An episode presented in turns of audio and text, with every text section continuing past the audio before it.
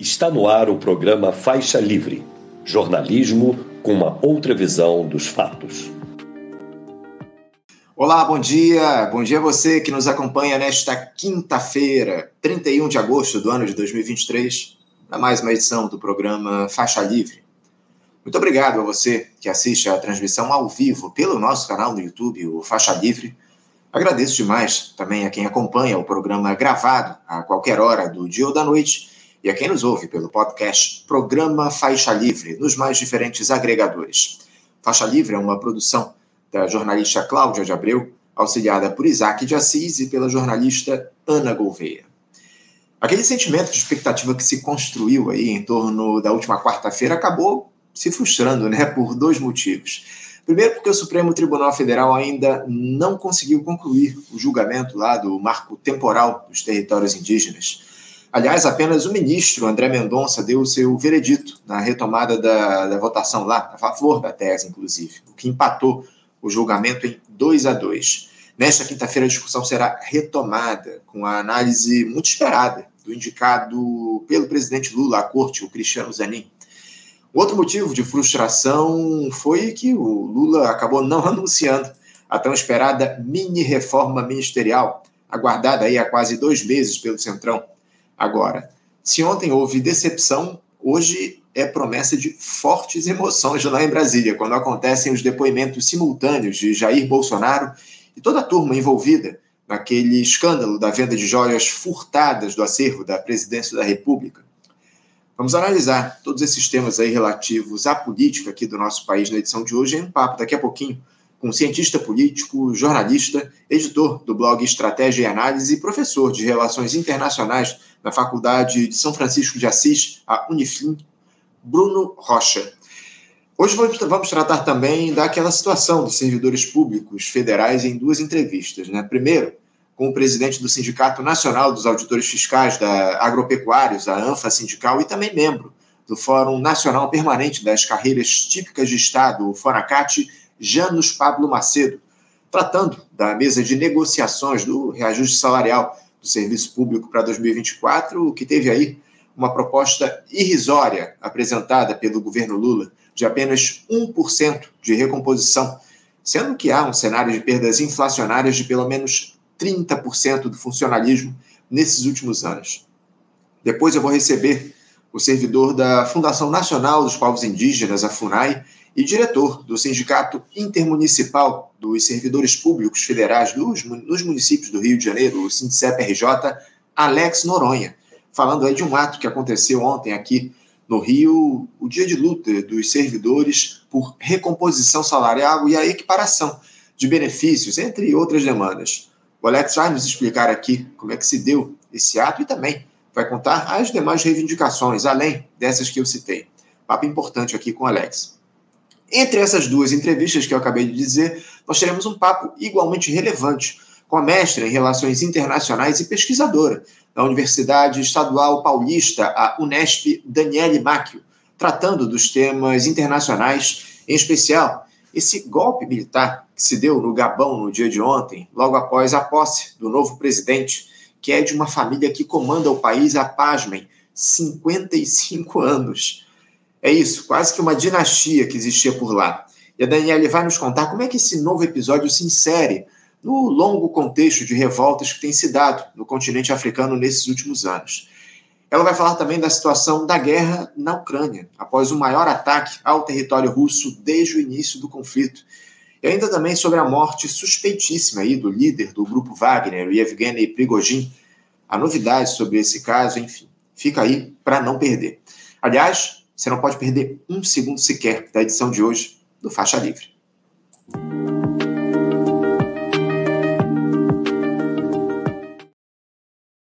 Bom, gente, eu vou saudar aqui o nosso primeiro entrevistado que já nos aguarda do outro lado da tela. Eu me refiro ao cientista político, jornalista, editor do blog Estratégia e Análise, professor de Relações Internacionais da Faculdade São Francisco de Assis, a Unifim, Bruno Rocha. Bruno Rocha, bom dia. Opa, bom dia, bom dia Anderson, bom dia para todo mundo do Faixa Livre, para a produção que me convidou. Espero poder contribuir, né? Eu, li, eu ouvi a abertura, time muitos assuntos interessantes, vontade de assistir o programa todo. Muito bom. É verdade, é verdade. Hoje tem um programa repleto de assuntos importantes aqui. Eu tenho certeza que a gente vai fazer um bom papo aqui. É sempre uma alegria contar com a tua participação, Bruno. Muito obrigado por você aceitar ao nosso convite. Bruno, uma das marcas dessa gestão do presidente Lula até aqui é a contradição. Porque se há o estabelecimento aí de uma política de valorização do salário mínimo, de redução da carga tributária sobre a população de baixa renda, inclusive com a mudança lá na tabela do imposto de renda, por outro, o mandatário nomeia um magistrado ultraconservador para o Supremo Tribunal Federal, propõe reajuste irrisório aos servidores públicos, que têm perda salarial acumulada na casa dos 30% ao longo dos últimos anos, entre outras questões, só trouxe aqui as mais recentes. Bruno, por mais que os partidos que compõem a base nessa grande aliança que se construiu para derrotar o Jair Bolsonaro nas urnas pressionem, você não vê essa conciliação pendendo demais para o lado da direita, não? Olha, Anderson, eu não sei, não sei, realmente eu não sei qual é a capacidade de incidência do próprio PT no governo do presidente Lula. Tá, eu, eu tinha muita curiosidade, até curiosidade, científica, de entender a relação entre o Diretório Executivo Nacional, o seu secretariado e o partido de governo na figura do presidente. A impressão que me dá é que o presidente Lula ele tem os seus prepostos, ele tem os seus interlocutores de extrema confiança em cargos ministeriais, a partir daí ele governa. Como se fossem anéis de. A teoria dos anéis é uma teoria muito antiga, né? Por exemplo, se você me permitir, fazer duas comparações, é, e não tem relação direta porque eram governos muito contestados, que são pouco democráticos, mas o próprio governo Chávez na Venezuela, que é infinitamente superior ao melhor governo Maduro, tinha a teoria do cerco ao Palácio Miraflores, né? que Chávez era muito concentralista, ele juntava seus, seu ministério em duas vezes por semana, uma valendo e outra na sabatina ao vivo em público final de semana, às vezes com situações constrangedoras, e que para chegar a, ao presidente tu tinha que passar por três anéis de campos de influência.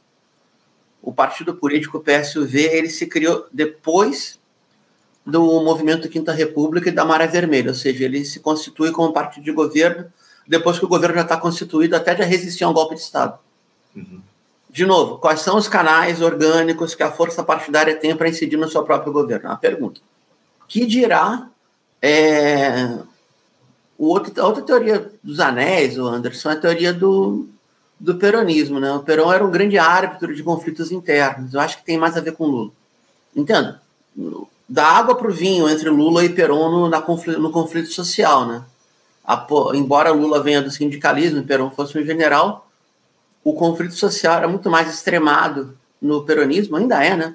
Do que na social-democracia petista. Mas o Perón se portava como árbitro de conflitos e quando ele se inclina para a direita nos anos 70, ele praticamente ele oficializa a guerra civil intraperonista, que é o que antecede o golpe de Estado.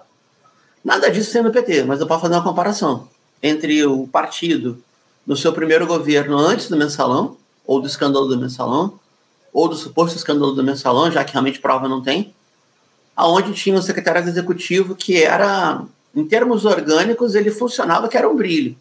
E tinha José Dirceu José Genuíno. Me perguntar assim, eu, Bruno, ideologicamente concordava com aquela condução? Longe de mim. Mas ela havia uma condução direta entre partido e governo.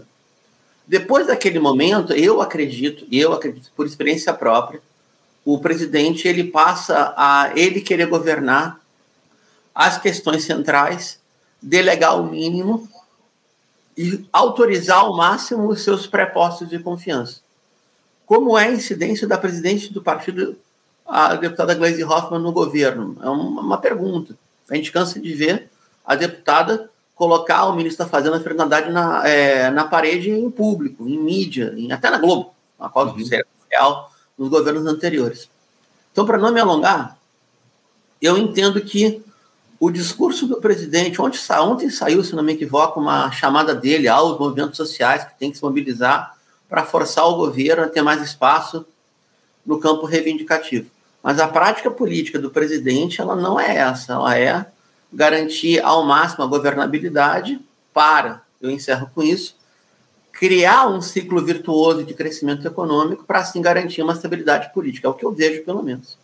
Entendo, entendo. É, essa questão aí do, do Partido dos Trabalhadores é, é, muito questionável, porque eu também tenho lá minhas dúvidas a respeito da influência e mais, eu tenho lá minhas dúvidas a respeito do que pensa a direção do Partido dos Trabalhadores de fato, né? Porque a Glaze Hoffman andou tomando aí algumas posições mais à esquerda, enfim, eu tenho lá minhas dúvidas se esse tipo de posicionamento não dá na intenção justamente de mostrar que o PT está tentando pressionar para o lado da esquerda. Eu, eu, eu te confesso que acredito que isso possa até ser uma espécie de jogo de cena, essa, essa pressão aí que tem sido, feito por, tem sido feita por figuras do próprio Partido dos Trabalhadores em relação ao governo Lula. Agora, se enxerga no presidente da República, Bruno, uma figura conservadora, que de alguma forma representa aqueles votos que o ministro Cristiano Zanin tem dado aí no Supremo Tribunal Federal nesse seu início de trajetória na corte, inclusive, foram muito criticados por parte da esquerda que apoiou o Lula nas eleições do ano passado. É, dá para acreditar que o Lula é um político de fato progressista, Bruno? Olha, vamos lá. No campo econômico, Lula ele, ele é um social-democrata que é uma política econômica keynesiana. Não tem nada de pejorativo nisso. Estou só caracterizando. Do ponto de vista da inclusão e do comportamento social da, das políticas de reconhecimento, esse governo avança muito em relação aos anteriores. Muito, muito mesmo. Mas as políticas de reconhecimento, primeiro e segundo governo de Lula, primeiro de Dilma, é, a metade do, do último, elas meio que cutucaram a direita conservadora social brasileira e estabelecem esse mimetismo dos Estados Unidos de guerra cultural aqui dentro. Eu realmente eu acredito que o presidente, no campo do comportamento dos direitos sociais, ele tem posturas avançadas. Ele, ele, sim, sistema de crenças. Uhum. Ele, e aí eu sou obrigado a falar seu núcleo familiar, a primeira-dama, etc. Não é a formação clássica do nosso sindicalismo. A gente vem de um sindicalismo que era muito mais sólido, no sentido de ser base. É, ele tinha por base né, a família heteronormativa, era muito vinculado às pastorais sociais e trabalhava numa era de pleno emprego, embora tivesse arroz salarial, para organizar o cotidiano do mundo do trabalho.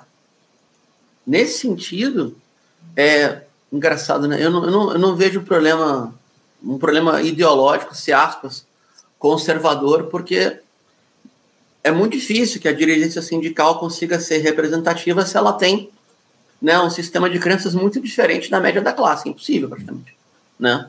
Aí é um gesto vanguardista, tanto é que eles diziam na ABC, na né, chegada dos estudantes com aquelas ideias esquisitas. Mas o que eu vejo é que o presidente é muito pragmático. E esse pragmatismo de Lula não necessariamente significa que seja benéfico pro, para as pautas sociais. Então, por exemplo, é óbvio que Cristiano Zanin Martins ele fez um trabalho hercúleo de provar a tese da Laufer, óbvio, e de virar o conjunto de influências da, do Supremo, do STF. E também teve o papel do jornalismo para isso. Né? Se não fosse a operação Spoof em Vaza Jato, não dava para ter tido essa virada. Mas eu duvido que alguém sendo advogado pessoal, atendendo o presidente por 10 anos, que não fosse conhecido o seu sistema de crenças no campo da sociedade. Então, na hora de colocar na balança, entre alguém de extrema confiança minha, que não, em tese não vai abalizar um golpe de Estado, como o Toffoli fez, uhum. que também era extrema confiança, em tese, né? É, e as pautas sociais de emergência, o presidente ficou com pragmatismo de uma suposta lealdade. Porque a gente for pensar o contrário também, Anderson, o problema é o estamento. O estamento jurídico nunca foi, que eu saiba, a bandeira da esquerda, né? Aqui tá tudo virado, né? Tá tudo virado. O próprio Barroso, como é que ele chega no Supremo? Defendendo o Cesare Battisti, e defendendo o casamento que não seja heteronormativo, direitos de reconhecimento, etc. Mas o Barroso, na sua, na sua conduta política ideológica, ele se vê como brasilianista, né? ele quer reinventar o Brasil, ele chegou a falar em constituição mutatis mutandis conforme a pressão popular, como se o algoritmo da pressão popular não fosse manipulado. Né? Se não fosse ministro, não tivesse a prerrogativa absurda da sua defesa, eu, eu teria um adjetivo para ele, mas Aqui não vai dar, não vai dar problema para você, para mim, para Cláudio, para ali, para todo mundo. Mas o Nassif bem o caracteriza, né? O, o Barroso é, é tipo aquele. A, a, aquele cara que está na festa não sabe o que está fazendo na festa e muitas vezes ele quer se entrosar e quer posar de áreas intelectual. Então, todos os caminhos levam ao STF. Não, poxa, olha o caso do ministro Fux. Como é que ele chegou no STF? Se não foi numa proximidade quase promíscua com Sérgio Cabral e companhia. Querer fazer a política via estamento jurídico, eu acho muito. quase que uma inocência perigosa, sabe? Mas eu diria que, na balança entre os direitos de reconhecimento, que eu tenho certeza que o presidente o tem, a impressão que me dá, pelo menos, e o pragmatismo de ter alguém supostamente de confiança para não tomar outra virada de mesa, se a política prioritária é uma prática keynesiana, distribuição de renda sem conflito social, então é por aí que ele vai. Sim. Infelizmente é isso. É, é, é o que parece, né? É o que está tá claro a partir dessas indicações aí do Lula para o Supremo Tribunal Federal. Eu queria, eu queria tratar de um outro assunto, o, Bruno, porque o, o, o indefectível jornal Globo, em seu editorial, essa semana, afirmou que o, o impeachment da presidente Dilma Rousseff não se tratou de um golpe. E o periódico questionou o compromisso do PT com a democracia. Enquanto isso, o governo Lula segue oferecendo vultosas verbas de publicidade para veículos do Grupo Globo. Está na hora do Partido dos Trabalhadores encerrar essa ilusão, o, o, Bruno, de que a grande imprensa está ao lado da população pobre do nosso país e cortar os recursos para essa turma. Até quando vai se dar essa postura aí que mais se assemelha com a complacência. Não se, não se aprendeu nada lá com, com 2016, Bruno? Pelo visto, não. Pelo visto, se aprendeu pouco ou nada. Por quê? Porque se a gente for pegar as resoluções de conferência de comunicação do primeiro e segundo governo Lula, se a gente for para 2006, naquela odisseia científica brasileira do sistema brasileiro de TV digital terrestre, que não foi implementado, foi implementado o padrão NEC, que era a sociedade da Globo à época. Se a gente for pensar depois, nas resoluções de comunicação social de qualquer das setoriais do partido de governo, me parece que, de novo, a escolha do mal menor, que é uma relação melhor com a mídia hegemônica, com o chamado jornalismo profissional, como se você e eu também não fôssemos profissionais, não dedicássemos horas e horas de trabalho remunerado para produzir esse tipo de comunicação social e tentar se aliar com a empresa líder. É, eu não sei se isso aí muda. Eu acho que o que tá, o que pode acontecer, que loucura, né? É algum tipo de conjunto de brechas, sabe? Brechas orçamentárias, editais, mas uma política de Estado para criar é, aquilo que manda a Constituição, né? Os três sistemas complementares, o estatal, o privado e o público não estatal. Artigos 220 e 224 da Constituição Longe disso. Não tenho a menor dúvida em relação a isso. Agora, o que está mudando, parcialmente, mas está mudando, me parece que a mentalidade das direções sindicais, mesmo aquelas que são das duas centrais de governo, como o CUT e CTB. Mudando mesmo.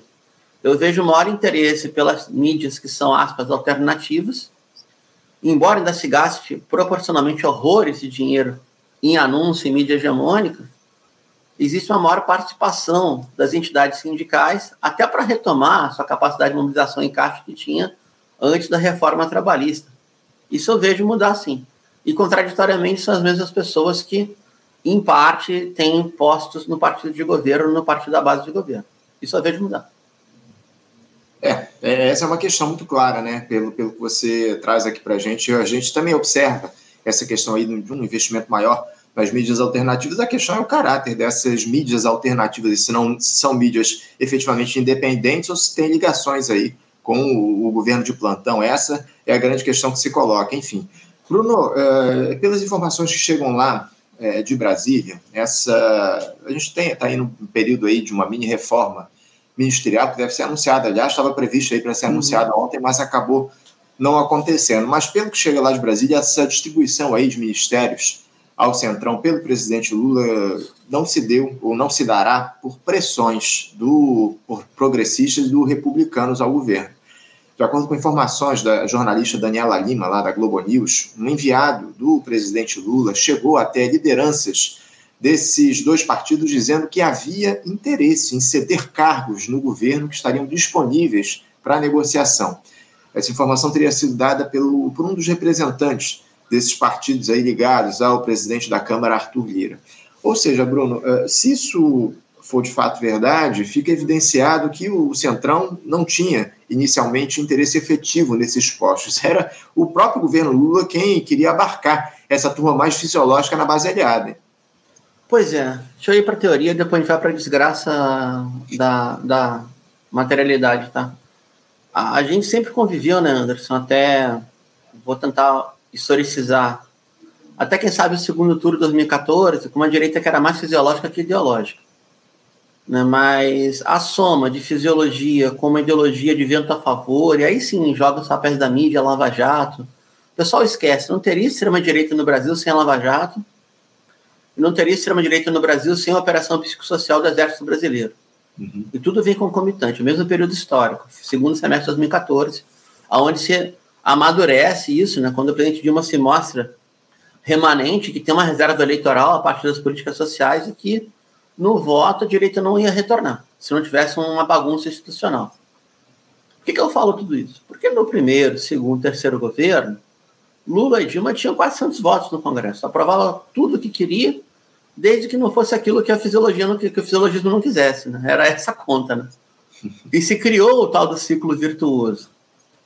Eu não sei como é que vai criar o ciclo virtuoso com as políticas do BNDES sendo criminalizadas por um bando de imbecil que não entende nada de economia política, nem quer entender, e a única intenção é sabotar o país. Sabotar o país na sua disputa intracapitalista dentro dos BRICS, tá?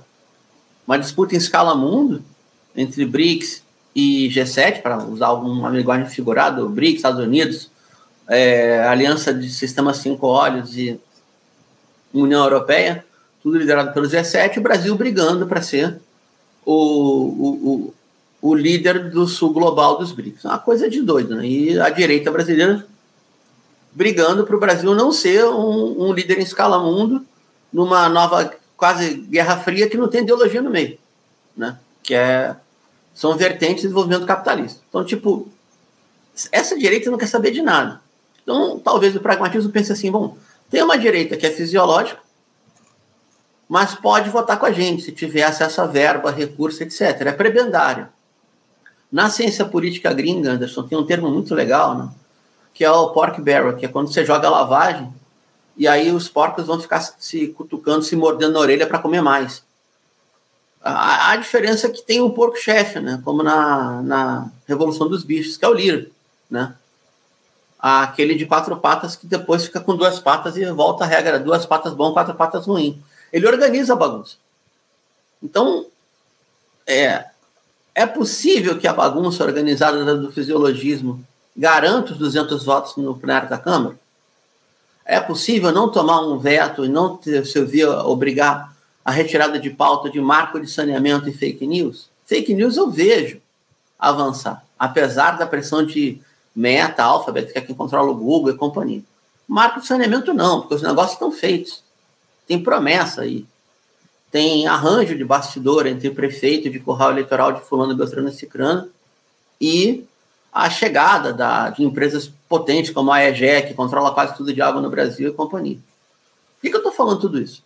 Porque, pela lógica do aspas pragmatismo, é agradar um conjunto de, de setores que possam topar algum tipo de negociação para tentar avançar naquilo que a presidência, o Planalto ou o próprio presidente considera prioritário.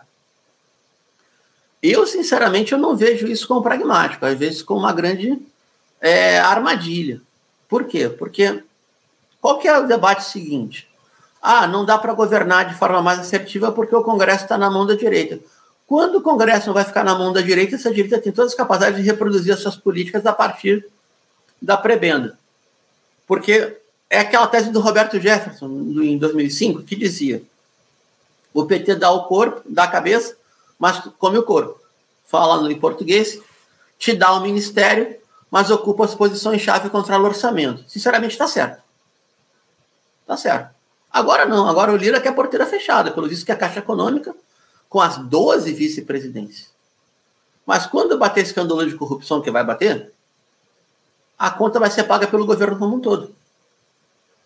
Esse é um dado. O outro, como é que tu explica para o eleitorado que o aliado estratégico de Bolsonaro é agora tolerável pelo governo da oposição?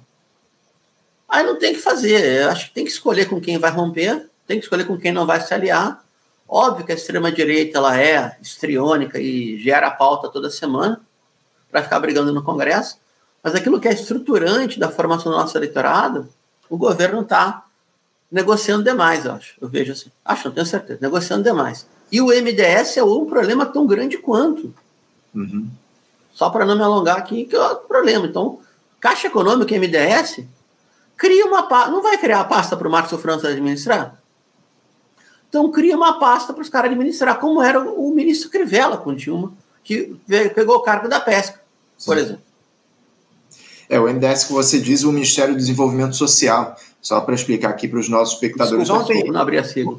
É, ontem eu, eu, eu vi uma, uma jornalista, o Bruno, também já, já mudando aqui de assunto, temos muitos temas aqui para tratar contigo na edição de hoje, porque eu vi uma jornalista ontem que se identifica com a esquerda, dizendo que a, a possibilidade de o Lula indicar o Jorge Messias para a vaga da ministra Rosa Weber no Supremo Tribunal Federal, vaga que vai se abrir aí ao longo desse próximo mês de setembro, uh, ao invés de trazer uma mulher, colocar uma mulher para substituir a Rosa Weber, seria o momento de maior tensionamento dos militantes que apoiaram a eleição do Lula. Até aqui, ou seja, essa jornalista que se identifica com a esquerda, veja só, ela diz que a substituição da Rosa Weber no Supremo Tribunal Federal seria o momento de maior tensionamento da militância que apoiou o Lula na campanha eleitoral do ano passado.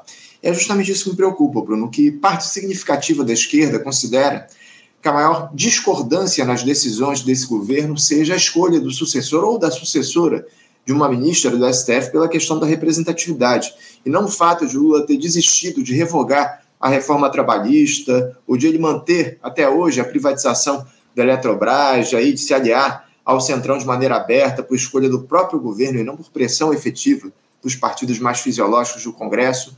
Bruno, as referências da esquerda estão um pouco distorcidas? Eu estava te ouvindo e não deu tempo. Eu fui procurar grandes coisas, né? Todo mundo escreve, né? Um texto meu de 2021, antes da campanha, que eu falava exatamente isso. Eu vou, eu vou procurar, vou te mandar, se você me permitir. É, Anderson, de novo, né? Pisando em ovos para não parecer prepotente e arrogante. Na minha modestíssima opinião, a centro-esquerda brasileira, eu estou tentando diferenciar o que, que seria centro-esquerda e esquerda a grosso modo, a esquerda, pela via eleitoral, prioritária ou não eleitoral, ou eleitoral sem prioridade, é, é aquela que elenca como o, o embate de classe ele é prioritário. Ou, falando em economia, em economês, o conflito distributivo. Seja a distribuição de renda e também de poder. Aí tu tem a centro-esquerda, que é mais institucional, e aí mistura tudo e acha que a distribuição de poder é a distribuição de postos de poder na instituição dominante. Que essa é a tese que se reproduz é, através da ação afirmativa dos Estados Unidos. Então, a grosso modo, a gente pode afirmar que a influência do Partido Democrata dentro da centro-esquerda brasileira é muito grande. Partido Democrata dos Estados Unidos.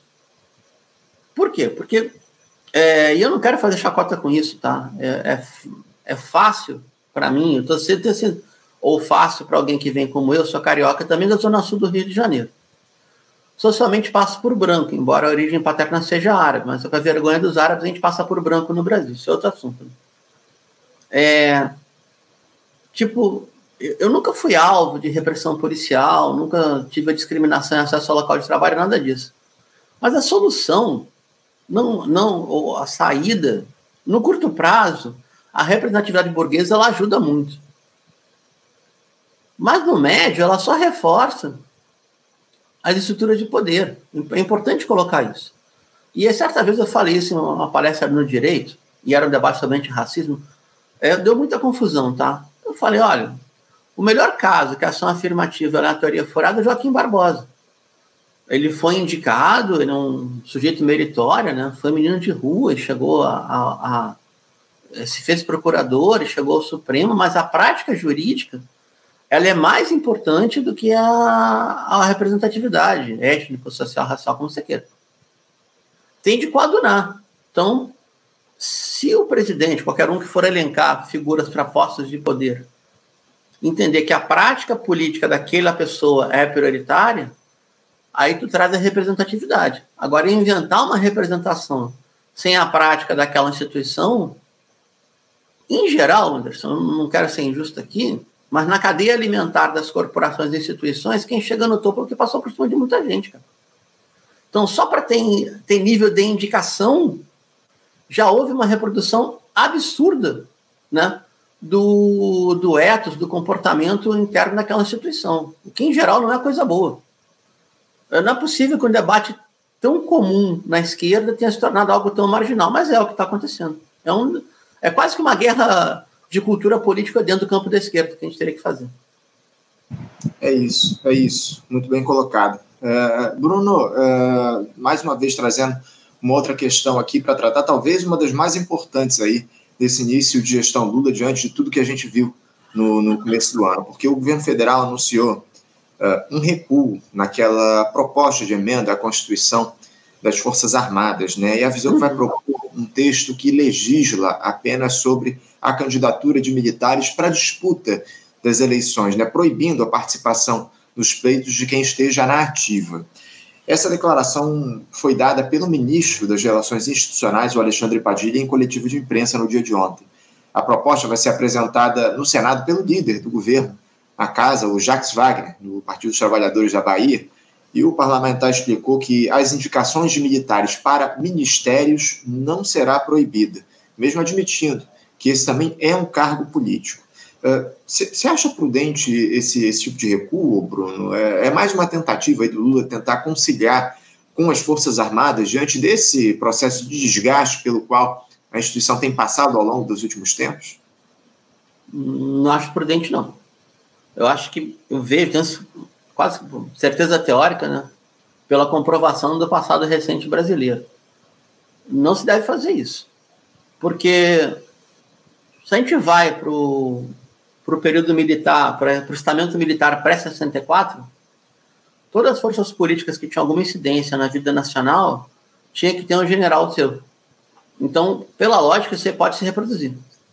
O Partido Militar ele criou interna corporis, pós, pós é, ditadura, né? Ele criou uma espécie de é, pacto de silêncio uma unidade muito maior que qualquer pesquisador que eu já vi. Já trabalhei com o tema, fiz mestrado na área, na grande eu tenho algum acúmulo na área, li muito, muito, muito, muito, muito. Conheço quem trabalha por dentro e não tem o dissenso que tinha nos anos 50, por exemplo. Não tem. Então, é, é quase que chamar um estamento para ser co-governo na atualidade.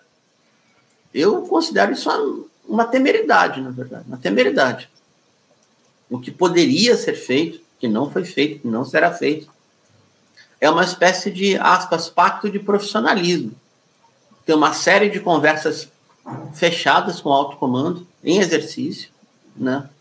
propondo a depuração e convidando-os para uma aventura em escala, aventura no sentido de tentar uma boa aventura em escala mundo, que é a ascensão do Brasil no sistema internacional. Uhum. E tem que ter defesa proporcional para isso. Mas, definitivamente, não é essa a vocação das Forças Armadas Brasileiras. Tem um perfil muito mais. Agora ser jocoso, tá? Bananisteiro do que patriótico, eu diria. Infelizmente, toda a comprovação empírica reforça essa tese. Então, fez muito mal, na minha modestíssima opinião, e na opinião de quem está operando de segurança hoje, conversando com muita gente, muita gente. Muita gente que apoia o presidente Lula, que acampou na frente lá, que é da área e está uh, ah, muito preocupada de não ter punição novamente para os militares que conspiraram contra a instituição democrática. É como que quem foi bolsonarista diretamente vinculado vai sofrer e quem não foi deixa estar por isso mesmo. É, porque... E aí não tem saída, não. É, é isso. Não, porque tem se comemorado aí nesses últimos dias aí uma punição lá, um, um militar que trabalhava na Amazônia, se não estou enganado, enfim. Mas era o Carlos Mansur, foi, foi como foi, foi preso. Exatamente, exatamente. Tem, tem se comemorado muito aí essa, essa, essa prisão aí do, do militar, mas o que a gente observa é que essa turma que se envolveu efetivamente com mais proximidade lá no 8 de janeiro, e não só, né, o Bruno, a gente teve uma série de militares que se envolveram nesse processo de golpismo que tomou conta do Brasil ao longo do ano uhum. passado, que ocuparam ministérios, inclusive, que até agora eu, eu, sinceramente não vejo mais falar no nome do general Augusto Heleno, do próprio ministro lá da Casa Civil, que foi vice do Bolsonaro também, enfim, essas figuras aí que se envolveram no golpismo, por enquanto, estão afastadas do debate público. Né? Não se fala em punição para essa turma, né, Bruno? Não, não se fala. Se a gente for ao pé da letra, a ameaça de golpe de Estado formal foi feita por Eduardo Vilas Boas, né? em 2018. Uhum. Ele teria estranha coincidência, né? Deu 5 a 5 para habeas corpus do presidente Lula. A ministra Rosa Weber disse voto segundo a colegialidade. E estava empatado. Então ela era o Minerva. Qual é o colegiado que tinha votado com a maioria? Colegialidade do alto comando, que disse por Twitter duas vezes: olha, não faça isso. É... Bom, essa é a tese do Merval Pereira, né? Essa é a tese da Globo. Teve impeachment, não teve golpe, e depois o Bolsonaro tentou um golpe. Não sei se chega no Vilas Boas, mas chegar no gabinete do Bolsonaro deveria chegar. Sem dúvida. O Globo que tem feito. Tem prova bastante para isso. O Globo tem feito aí um processo de defesa dos militares absurdo, né? Com editoriais no jornal, enfim. Eu me referi aí ao Braga Neto, né? Que foi vice do Bolsonaro, também ministro da Casa Civil ao longo do último governo. Essas figuras aí que se envolveram nessa. Teve aquele que tomou vacina escondida, que confessou num vídeo, né? O pessoal fala. Sim. Sim. Difícil escapar um general do período do Bolsonaro que não tenha se envolvido. O próprio Santos Cruz, que tenta posar de moralista, ele só não avançou no ministério porque o Carlos Bolsonaro fritou ele. Uhum. Então também uma disputa por espaço e poder dentro da extrema-direita, isso aí. Sim. E, e, e, sem contar também lá no, no Eduardo Pazuello, né, o Bruno, foi ministro da Saúde, eh, foi responsável aí por milhares de mortes, centenas uhum. de milhares de mortes durante a pandemia e como prêmio ganhou uma eleição a deputado federal aqui pelo Rio de Janeiro, inclusive, sendo o mais votado do, do Estado. Enfim, é, é uma, um horror, um horror tudo isso que a gente tem observado. Bruno, uh, eu queria tratar contigo também uh, a respeito uh, de, uma, de uma questão aí que, mais uma vez, envolvendo o Partido dos Trabalhadores, né? Porque ontem aí o, o Partido dos Trabalhadores decidiu não barrar alianças com o PL, que é o partido do Bolsonaro, nas eleições municipais do ano de 2024. É, de acordo com essa resolução lá que foi definida pelo, pelo Comitê Central, lá pelo, pelas instâncias superiores do PT, ficam permitidas as coligações desde que os candidatos do PL nessas cidades apoiem o presidente Lula. Ou seja, o, o Bruno, a gente tem aí um cenário onde o, o pragmatismo está alcançando níveis inimagináveis, né? Nas eleições municipais de 2016 aconteceu a mesma coisa, né? Eu lembro como se fosse hoje. Porque o Brasil melhorou a regra eleitoral, eu acho, tá? Porque ele, na prática, nas eleições gerais, ou seja, aquelas que são para presidência e Estado, você tem uma aliança que tem uma coligação verticalizada. Na eleição municipal, na minha opinião, é uma bagunça completa, porque qualquer tipo de composição eleitoral pode ser feita. Então, no sentido de atender a política mais paroquiana, mais cidades grandes, né? Olha, olha o que, olha o que a implicância de vitória eleitoral do que foi Belfort Roxo na eleição presidencial, por exemplo. Então, eu acho que é nesse sentido que eles estão pensando, que o partido de governo está tá pensando. Eu, eu vejo com eu vejo com muito pesar tudo isso, porque o que, que seria indo para a teoria né, mais, mais, mais instrutivo, estou medindo as palavras, por isso que estou gaguejando, né? mais instrutivo para o eleitorado brasileiro. Verticaliza as alianças. Para a eleição municipal também. Aí tu cria um campo de alianças. Agora, quando essas alianças não são verticalizadas, vou te dar um exemplo, canso de falar isso. Né?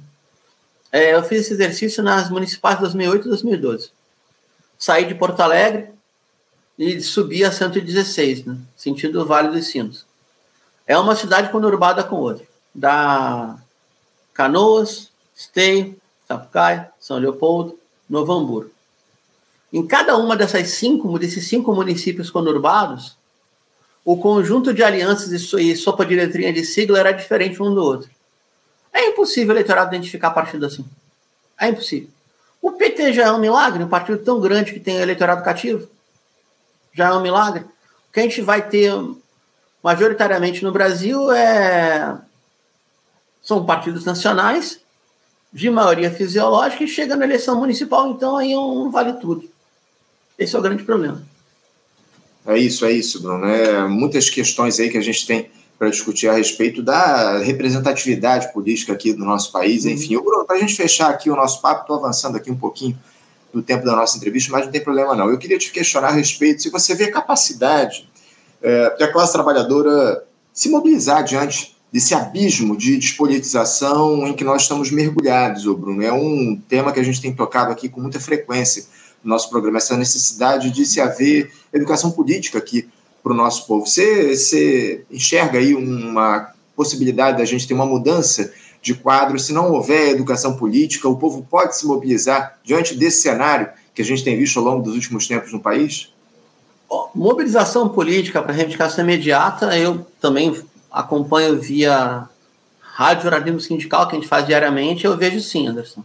Agora, sem a, a formação política, sem a, a, a, a, intenção, a partir de entidades sindicais, movimento popular, o que sobrou de esquerda social brasileira, mais a incidência dos, das menores correntes, são mais orgânicas, mais sólidas, de formar militante, não tem não. Porque se a gente pegar a era do boom econômico, do ciclo virtuoso, final do primeiro governo Lula, todo o segundo e primeiro governo Dilma, o Brasil promoveu socialmente, melhorou a condição material de vida de 44 milhões de pessoas. Uhum. Só que ideologicamente não teve câmbio, não. E as instituições-chave, até teve, minto, teve, mas dentro do Estado, como nas universidades, por exemplo. Então, as instituições-chave, aparelhos privados, vou brincar de gramas, privado, hegemonia, que capitalizaram em cima disso foram as igrejas pentecostais ou as empresas de exploração da fé alheia que não pagam tributo, né, que é o neopentecostalismo. Então, o, a conta não fecha. Sem as pastorais sociais, sem a, a, a, ala esquerda da Igreja Católica, a conta não fecha. Alguém tem que ocupar esse espaço social entre fé e política. A extrema-direita está ganhando isso. Uhum. Essa conta eu acho que ela tem que ser melhor equilibrada. Do contrário, vai ser sempre essa ideia de, sabe, gigante de pés de barro. Essa é a minha grande preocupação. Claro, claro é. Como, como o Jair Santos ele diz aqui no nosso chat, não interessa a elite política partidária, o povo politizado. Nossa democracia vai até as eleições. Eu acho que é bem por aí, o Jair. Eu agradeço aí o teu comentário, obrigado por ter participado aqui do nosso programa. Eu quero agradecer também a você, Bruno, por ter participado aqui obrigado. do nosso programa. Muito obrigado por ter por abrir as entrevistas aqui no programa desta quinta-feira e a gente certamente vai ter outras oportunidades para fazer esse diálogo importante contigo aqui no Faixa Livre. Obrigado, Bruno. Mais uma vez, eu te desejo um ótimo dia de trabalho e deixo um abraço forte. Tá bom, Anderson. Outro abraço, muito obrigado e conta comigo. Obrigado, Bruno. Abraço, até a próxima. Começamos aqui com Bruno Rocha. Bruno Rocha, que é cientista político, jornalista, editor do blog Estratégia e Análise e professor de Relações Internacionais da Faculdade São Francisco de Assis, a Unifim. Bateu um papo aí com a gente a respeito da dinâmica da política, enfim, um papo importante que a gente bateu aqui com o Bruno no nosso programa. O Bruno que se juntou ao nosso time de comentaristas há pouco tempo. Muito bom bater, é, é, fazer essa discussão aqui com ele no nosso programa. Você, ouvinte do Faixa Livre, pode ajudar a mantê-lo no ar faça sua contribuição diretamente na conta do Banco Itaú. Agência 6157. Conta corrente 99360, dígito 8. Esta conta encontra-se em nome do Sindicato dos Professores do Município do Rio de Janeiro e região, o Simpro Rio, uma das nossas entidades patrocinadoras, mas seus recursos são destinados exclusivamente para o financiamento do nosso programa. Você pode fazer sua doação de qualquer valor, utilizando também a nossa chave Pix, que é ouvinte@programafaixalivre.com.br. Sua contribuição é fundamental para a manutenção desta trincheira progressista no ar.